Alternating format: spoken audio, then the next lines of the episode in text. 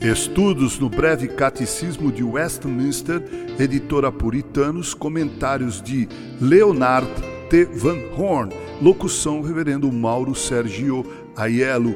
Pergunta de número 14: O que é pecado? Resposta: Pecado é qualquer falta de conformidade à lei de Deus ou transgressão a ela.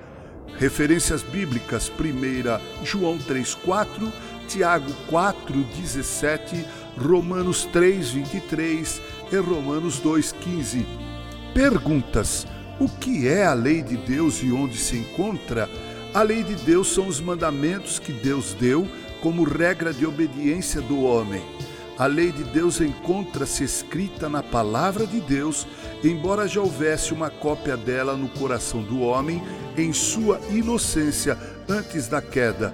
A palavra ensina que uma parte dela ainda está escrita no coração dos homens, mas em grande parte o conhecimento dessa lei já está desfigurado ou apagado. Pergunta 2 como o homem mostra falta de conformidade à lei de Deus? A resposta é: mostra isso ao não praticar todas as coisas escritas no livro da lei, conforme Gálatas 3:10. Pergunta 3: Quais são os pecados incluídos na falta de conformidade à lei de Deus?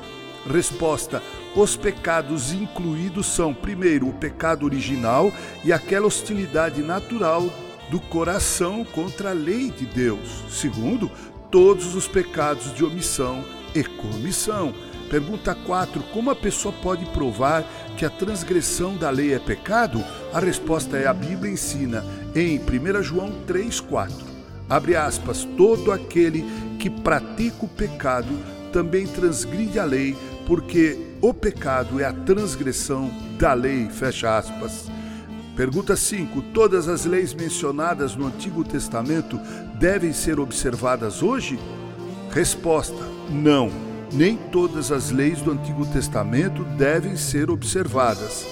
A lei cerimonial não obriga mais, visto que Cristo veio em carne e muitas das leis judaicas, por se referirem à situação da nação judaica, são deixadas de lado. Mas a lei moral é imposta como obrigação sobre toda a humanidade. Salmo 119, versículo 160.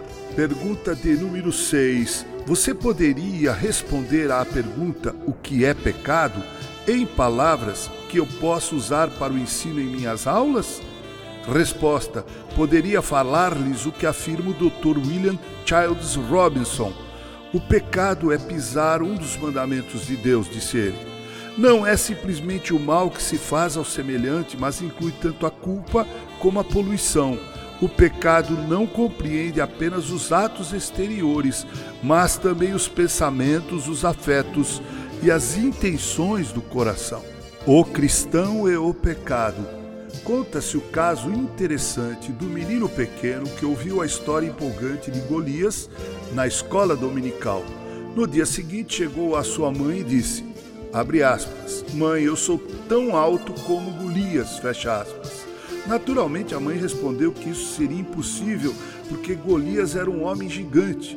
Mas o menino respondeu, abre aspas, mas mãe, a Bíblia diz que Golias tinha seis côvados e um palmo, e eu fiz uma régua, e eu também tenho seis côvados e um palmo, e por isso sou tão alto como Golias, fecha aspas.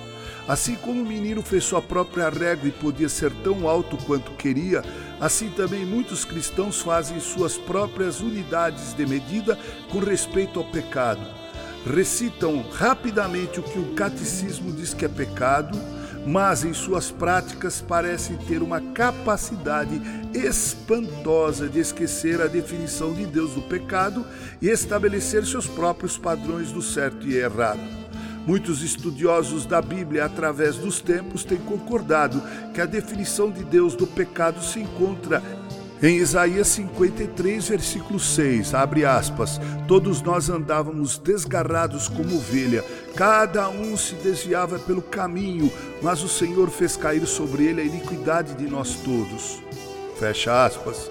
Ou como foi ilustrado lindamente certa vez por J. Sidlow Baxter, abre aspas, o melhor retrato do pecado é o de uma menina pequena batendo o pé no chão e dizendo: Quero o que eu quero quando eu quero, fecha aspas. Basta isso sobre as manifestações exteriores do pecado e o lado interior negativo do pecado? O Dr. James Benjamin Green disse certa vez que os aspectos interiores e negativos do pecado muitas vezes são deixados no esquecimento e pouco discutidos.